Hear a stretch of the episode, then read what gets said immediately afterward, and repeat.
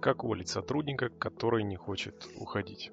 Меня зовут Алексей Галецкий, у меня компания «Бизнес», мы занимаемся подбором а, персонала, как линейных сотрудников, руководителей, директоров, и за 7 лет провели уже больше 850 конкурсных таких групповых собеседований, компаний различного масштаба, часть которых вы точно знаете. И сейчас мы подбираем больше 250 сотрудников в год, только те, кто проходит испытательный период и эффективно работают. Нас судят по эффективности сотрудников, которых мы нанимаем. Не могу сказать, что нас часто привлекают э, к ситуации, когда сотрудник приходит приходится увольнять, он не хочет, но такое бывало за нашу семилетнюю практику. Бывало у меня лично и бывало у моих э, друзей предпринимателей, моих клиентов, часть которых стала друзьями. В ряде из этих случаев меня привлекали как э, человек, с которым можно посоветоваться. Я участвовал в том числе в этих переговорах. Давайте разберемся про то, как увольнять сотрудников, э, которые не хотят уходить. Небольшая вводная. Давайте я веду понятие термина антихрупкости. Это способность системы быть сильнее при наличии стресса. Этот термин ввел Насим Талеб, э, я его буду использовать. А, надо понимать, что антихрупкость используется, ну, она достигается путем снижения хрупкости второй стороны. Как пример, большинство из вас точно покупали что-то на маркетплейсах, при этом делаете вы это, соглашаясь с офертой. По сути, это такой односторонний договор, который составлен юристами той стороны, которую вы покупаете. Правок туда внести вы не сможете, будете покупать ровно на тех условиях, которые есть. Если вас что-то там не устроит, то заведомо заведомо ну, с 99% вероятностью, если там их оферта не противоречит более высокому уровню федеральных законов, то вы проиграете в суде и, скорее всего, ничего не докажете. Вот э, это пример антихрупкой позиции. То есть этичность антихрупкости я предлагаю оставить за скобками. То есть каждый действует в своих интересах, и я понимаю, что я как собственник уже давно осознал, что мои интересы в целом, кроме меня, вообще никому не интересны. При этом истории, которые предприниматели рассказывают из уст в уста, на посиделках, э, в ресторане, ресторане, в бане или просто каким-то придружеском общении, когда присутствуют странные сотрудники, которые воруют, кидают, не работают, обманывают, а потом начинают качать свои права, их предостаточно. Все то, что я дальше буду рассказывать, оно нацелено на повышение антихрупкости со стороны предпринимателя. То есть я не топлю за сторону ни в коем случае э, соискателя, я рассказываю, как работодателю выходить из этой ситуации. Моя позиция в том, что если сотрудник не хочет уходить, как бы ему предлагают э, пойти на выход, и он начинает отстаивать и защищать свою позицию остаться работать в компании, то он максимально ярко показывает, что он глуп. Люди работают с людьми, и оставлять сотрудника на должности просто потому, что сотрудник почему-то решил, что он этого там, увольнения не заслуживает, ну, в частном бизнесе никто не будет. Вероятно, это работает в госкомпаниях, но госкомпания это не область моего интереса интереса и экспертизы. То есть сотрудник однозначно будет уволен. А давайте разбираться, как это можно делать. То есть я разделю всю информацию ниже на два этапа. Первое это такая пассивная безопасность, то есть что делать, если все уже произошло. А вторая это такая превентивная, активная безопасность, то чтобы лучше было бы сделать, а если это еще не сделано, то сделать, я вам предложу это сделать, чтобы в случае возникновения подобной ситуации, которая из заголовки, вы бы справились с ней максимально легко. Пассивная безопасность. Что делать, если все уже произошло? Моральная позиция. Ну, надо понимать, что увольнение в целом для стороны соискателя, да и для работодателя тоже, это тяжелая моральная ситуация, напоминающая развод. Эмоций со стороны людей, которые не проходили еще увольнение, бывает очень много. Те люди, которые уже увольнение хоть раз в жизни проходили, эмоции выдают меньше, но и там некоторой подготовленности, такой закоренелой матерости там побольше, и там ситуации бывают поинтереснее.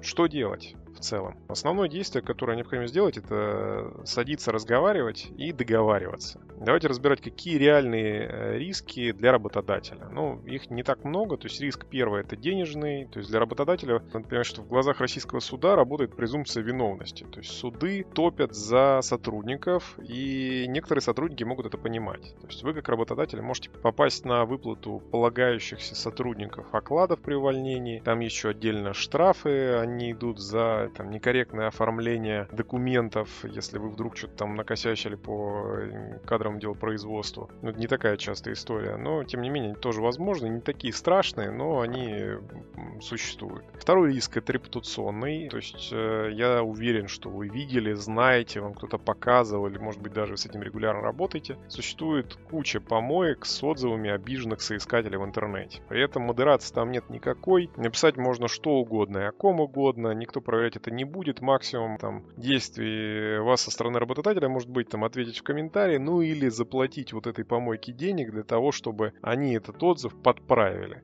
В целом это не так сильно работает, э, но при накоплении определенной критичной массы отзывов, похожих на реальные, это может подпортить вам эффективность подбора сотрудников, потому что, к сожалению, надо признать, что нормального ресурса, где можно посмотреть реальные отзывы, по сути, я не видел, хотя профессионально занимаюсь этой деятельностью. Там куча помоек, они индексируются, и так или иначе эти помойки будут на глазах у соискателей, которые будут приходить к вам на работу. Еще последний риск это энергетический. То есть надо понимать, что обиженные люди жрут энергию большими ложками. Отдавать им эту энергию совсем не хочется, тратить эту энергию на вот эти непродуктивные разговоры, по сути, о той ситуации, которая явно точно произойдет. Просто вопрос, сколько это будет стоить, ну, тоже сильно не хочется. Но с этим надо как-то решать.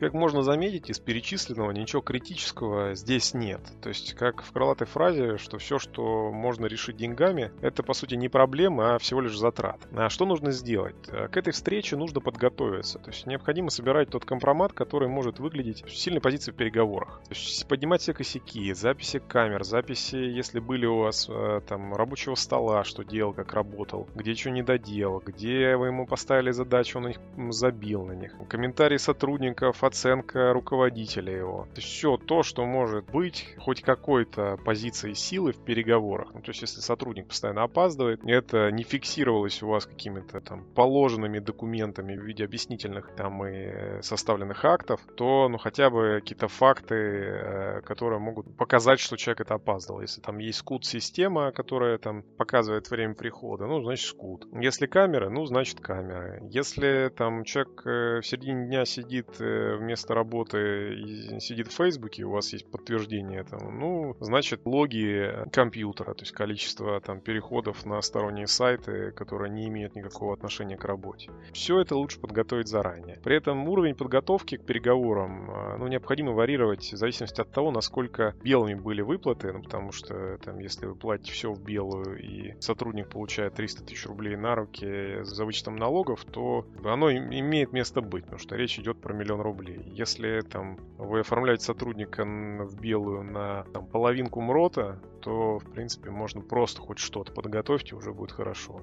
Что делать? Проводим встречу. Ну, встреча по всем канонам переговорного процесса. Даем вводную, снимаем с человека потребности, о чем он вообще, собственно, в чем его суть позиции, почему он решил с вами спорить, или почему он решил спорить с руководителем. Может быть, руководитель ведет себя как э, мудак, и он просто вместо того, чтобы человека предупредить, взял, а, там, ему пообещал одно, а сделал другое. Ну, давайте разбираться. Сняли потребности, если там ничего нового, там, невероятного для вас получено не было, ну, значит, дальше продаем решение, которое будет там, максимально близко к вашим договоренностям и ценностям. Если были какие-то возражения или они там возникают, их отработать, ну, закрыть сделку договоренности. То есть ничего сверхъестественного, это обычный переговорный процесс, он вообще ничем не отличается от любого другого процесса, кроме того, что все же это такая ситуация, когда идут переговоры, ну, по сути, маленького человека, это сотрудник, который думает, что у него есть права, или уверен в том, что у него есть права, с другим человеком, у которого есть ресурсы для того, чтобы решить эту проблему. То есть из этой проблемы сделать затраты. То есть этот человек все равно будет уволен.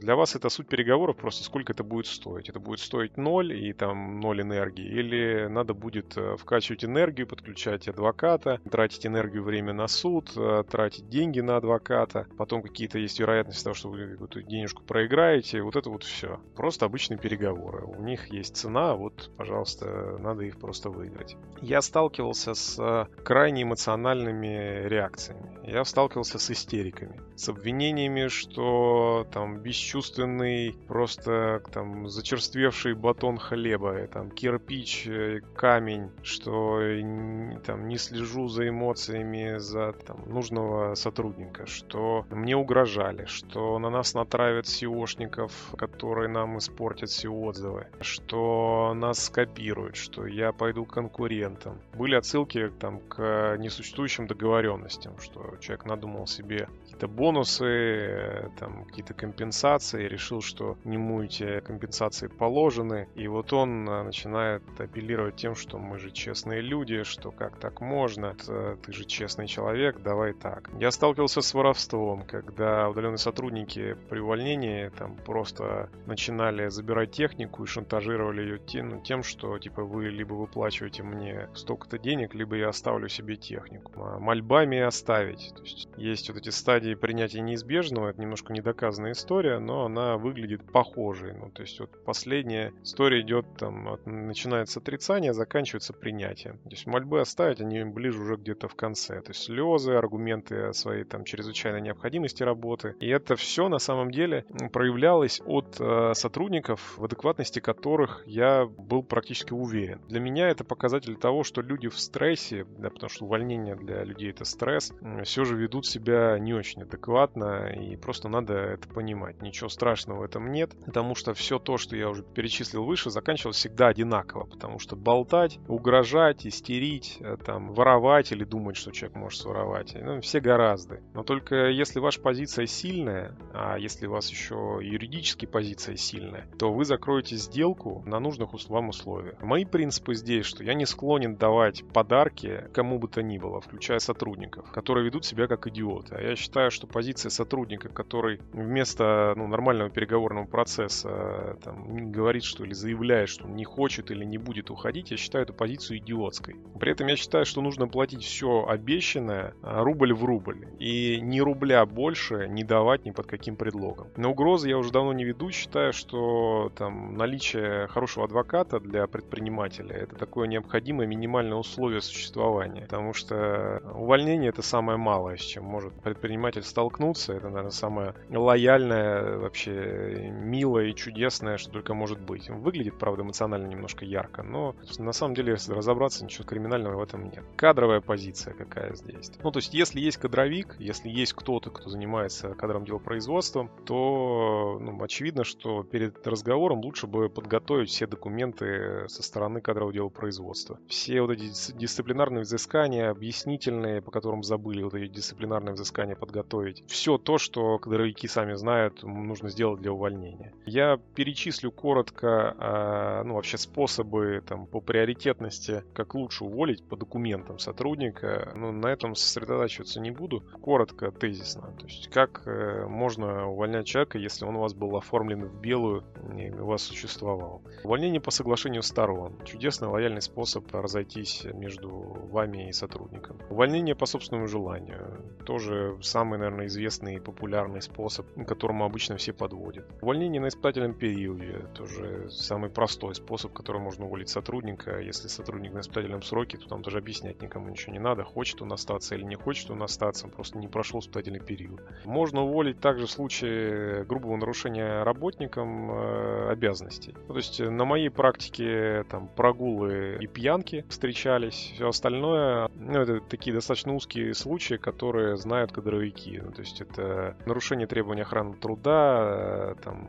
совершение действий, которые ведут к потерям, касается только сотрудников, которые непосредственно э, там, работают с товарно-материальными ценностями. То есть таких можно уволить там чуть попроще. Там не обязательно иметь э, постановление суда для этого. Но в целом вот, разовое грубое нарушение, оно достаточно редкое. По крайней мере, в среде, в которой я общаюсь с предпринимателями, я встречал единицы увольнения именно по этому основанию. Вот такие способы, по сути, ну, с кадровой позиции, просто ничего там сверхъестественного нет, эти документы надо будет э, подготовить и оформить. Давайте разберемся лучше немножко детальнее в превентивной безопасности, то есть что лучше сделать заранее. А, давайте начнем с оформления. То есть на самом деле все проблемы с увольнением, они возникают при заключении бессрочного трудового договора. То есть если ну, трудовой договор у вас бессрочный, вы платите все деньги в белую сотруднику, то в этом случае вы попадаете полностью под ТК РФ со всеми э, вышеуказанными рисками. То есть выход по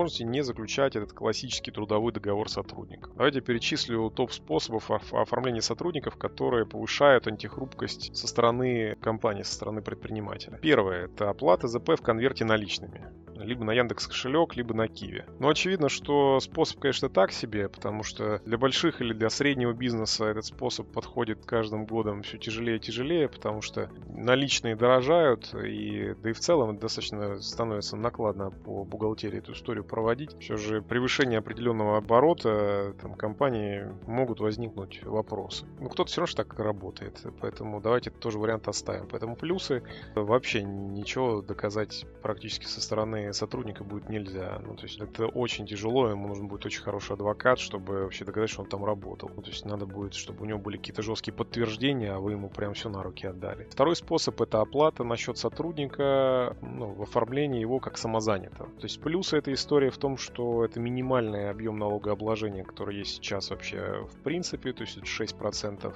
для компаний. То есть это достаточно понятный способ, он активно лоббируется государством, очень простое приложение. Там мой налог, который ставится на, на телефон, там еще есть налоговый вычет. Ну, то есть просто вы платите деньги сотруднику с э, там, учетом вот этих налогов, и обычно все довольны, все счастливы. Из минусов надо понимать, что старых сотрудников на вот эту схему вы точно не переведете, потому что есть уже юридическая практика, когда таких сотрудников признают сотрудниками, и вам потом начисляют налогов на них. Из минусов то, что все же ну, самозанятых сделали не для того, чтобы платить им зарплату как сотрудникам, а это такой вариант подрядной работы. То есть и чем ближе ваша работа вот этих сотрудников, про которых э, там, мы говорим, может, потому что бизнесы разные бывают, чем ближе ваша работа ваших сотрудников э, к подрядной работе, тем проще вам эту историю использовать. Ну, обходные пути там известны, просто несколько юрлиц, желательно не аффилированных друг с другом. Оплата с них и разными суммами, и никаких вопросов.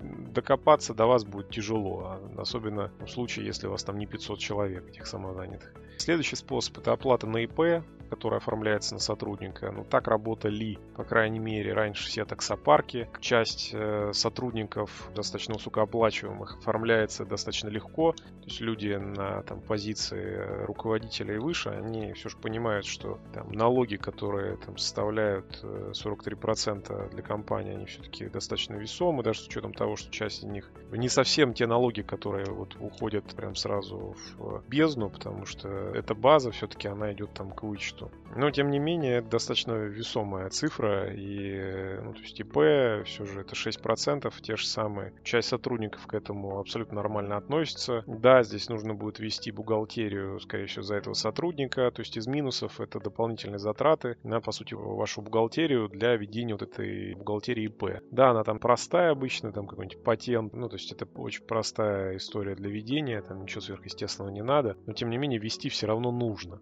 Из минусов на эту схему готовы ну, не все руководители, и тем более не все линейные сотрудники, поэтому эту схему достаточно тяжело продать. Из таких отмирающих способов это работа по договору подряда с физлицом, э, потому что это очень сильно похоже на, ту же самую работу с оформлением человека в штат. Оно явно хуже, чем оформление в стиле самозанятого выше, потому что там очень похожий объем налогов на полноценное оформление по трудовому договору, но из плюсов то, что все же ТК РФ э, не касается вот этих договоров ГПХ. То есть там гражданский кодекс регулирует взаимоотношения между подрядчиком, по сути, и заказчиком. Следующий способ это срочный трудовой договор. Ну, то есть плюсы срочного трудового договора в том, что вы можете написать его, по сути, на любой срок и просто его там равным куском времени переподписывать. Ну, то есть вы как работодатель имеете полное право этот трудовой договор не продлить дальше То есть с новыми сотрудниками можете подписывать его там каждый месяц. Да, это вызывает сложности с тем, что его нужно каждый раз подписывать, но из плюсов то, что если вдруг что-то не так пойдет, все, договор трудовой закончился, дальше работы никакой нет.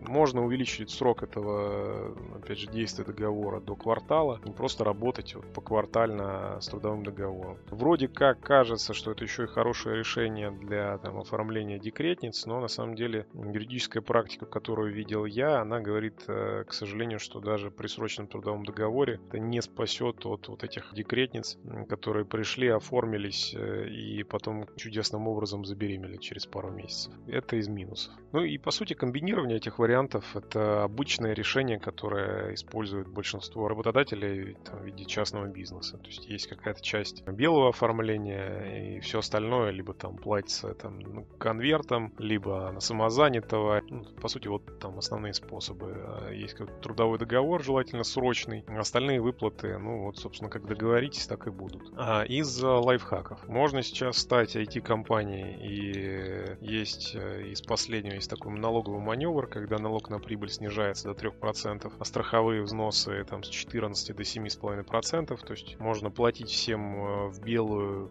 и пушистую, и просто, опять же, платить лучше по срочному трудовому договору. По сути, я просто говорю это для, ну, то есть представьте, что вы, к вам приходит сотрудник увольняться, или там вы хотите уволить сотрудника, он не хочет, а у него срочный трудовой договор. Ну, закончится у него срочный трудовой договор, вы ему просто с ним дальше не переподпишете. Если у него он был там по месяцу, ну, до конца месяца вы ему платите, дальше просто не продлеваете. Поэтому вся его позиция, она не имеет под собой вообще ничего. Если там вы платите на самозанятого, ну, просто все, вы заплатили все, что считаете нужным, все, что было указано в договоре, дальше просто вы не платите. Если на ИП аналогичная ситуация, по ГПХ очень похожая ситуация. Поэтому вся эта проблема решалась бы на корню а, при корректном оформлении сотрудников. Из э, хитрых способов следующих. Это не отдавать трудовой договор на руки. То есть можно держать все эти трудовые договора у себя в сейфе, трудовой договор с человеком подписать, да, но два экземпляра будут у вас. Да, человек по ним получает, но опять же это не мешает вам потом вписать дату туда окончания трудового договора и просто эту финальную правильную версию договора дать сотруднику. Да, выглядит, конечно, может быть со стороны так себе, но на самом деле я ничего криминального здесь не вижу, потому что все же надо понимать, что оформление оформление, вся вот эта история с трудовым кодексом, она усложняет жизнь работодателю. Чем сложнее жизнь работодателю, тем в конечном итоге у него меньше свободных денег для того, чтобы платить сотрудникам. Поэтому чем проще было бы увольнять сотрудников, тем проще было бы сотрудникам получать и зарабатывать больше денег. Поэтому я не вижу в этом ничего плохого. Да, это выглядит как какой-то элемент, может быть, э, не очень белый, но это рабочий способ. При этом э, вроде как все стороны получают от этого преимущество, потому что да, человек работает по трудовому договору, да, он получает все там свои выплаты в белую, но нет, если вдруг человек будет вести себя как идиот, к сожалению или к счастью, мы с тобой, э, ну, расстанемся тогда, когда это будет нужно нам, а не выплачивать тебе там 3-5 окладов просто потому, что ты решил, э, что ты прав. Вот такой вот способ есть. На что стоило бы сделать заранее, помимо там, изменения системы оформления? Это внедрение программ слежения за рабочим столом. То есть, есть две рабочих программы,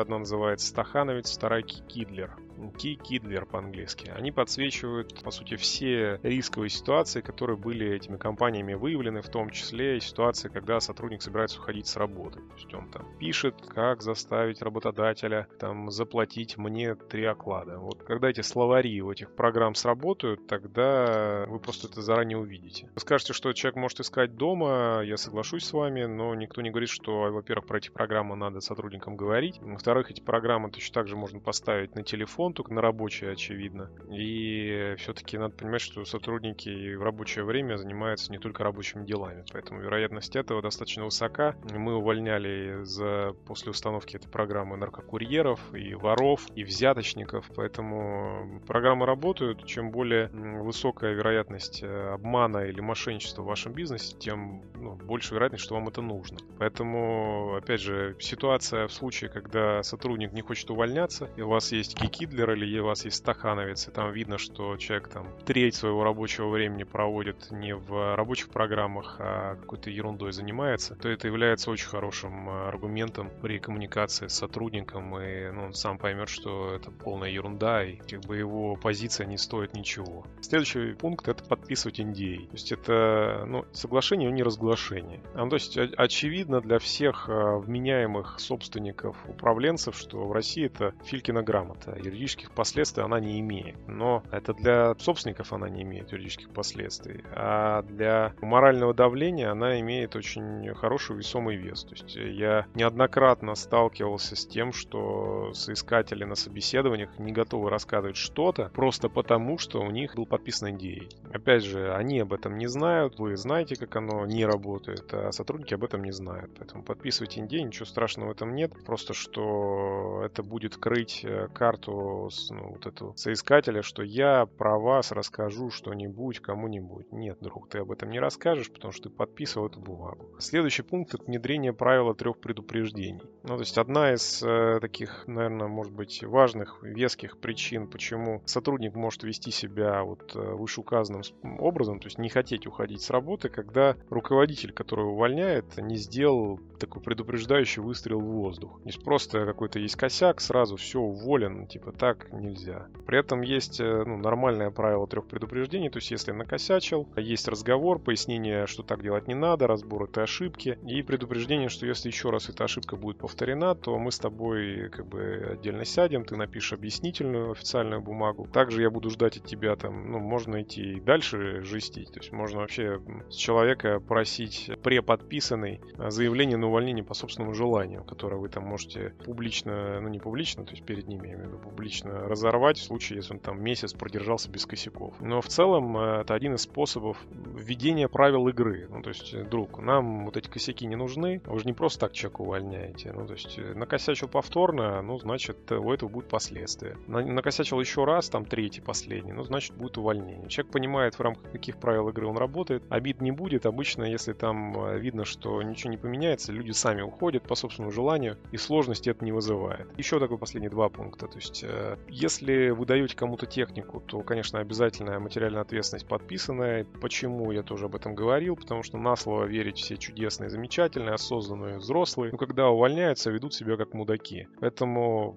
лучше иметь на руках документ о том, что если что-то передавали, то это ваше, а не сотрудника, и что когда сотрудник уйдет, что вы это ваше, заберете себе. Ну и последний пункт это обязательно оформление э, всей работы в инструкции по работе все то, что новое сделал сотрудник, все какие-то действия, которые он делает, необходимо перекладывать на бумагу. Или, как вот мы сейчас делаем это в форме видеоинструкции. То есть мое позиционирование этого правила в том, что я не хочу, чтобы сотрудник держал бизнес в заложниках в своей голове. Я понимаю, что если вдруг что-то произойдет с человеком, например, ну, говорю, ты заболеешь или там что-то ну, там нехорошее произойдет, то я не хочу эту историю проходить заново. Я уже заплатил за нее денег тебе, и я хочу эту инструкцию получить. Поэтому я открыто об этом людям говорю, ничего страшного в этом я не вижу. Поэтому я от людей это требую, и я не вижу в этом ничего плохого. Поэтому что вы можете делать? Опять же, собирать вот эти инструкции. Почему это тоже важно? Почему это идет в контексте темы данной статьи? Это потому что,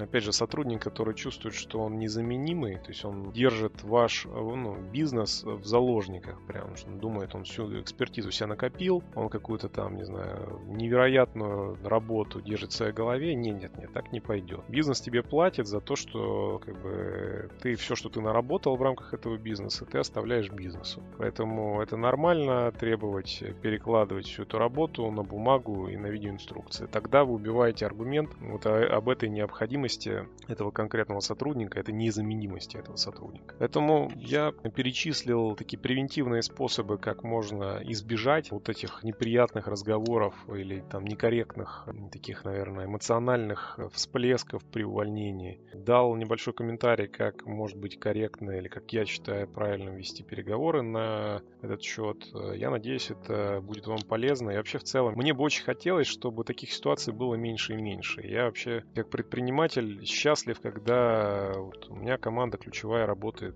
6 лет, 7 лет, 5 лет, 4 года. Операторы там по 2, по 3 года работают. Но бывают иногда случаи, когда кто-то новый заходит, испытательный период проходит или не проходит.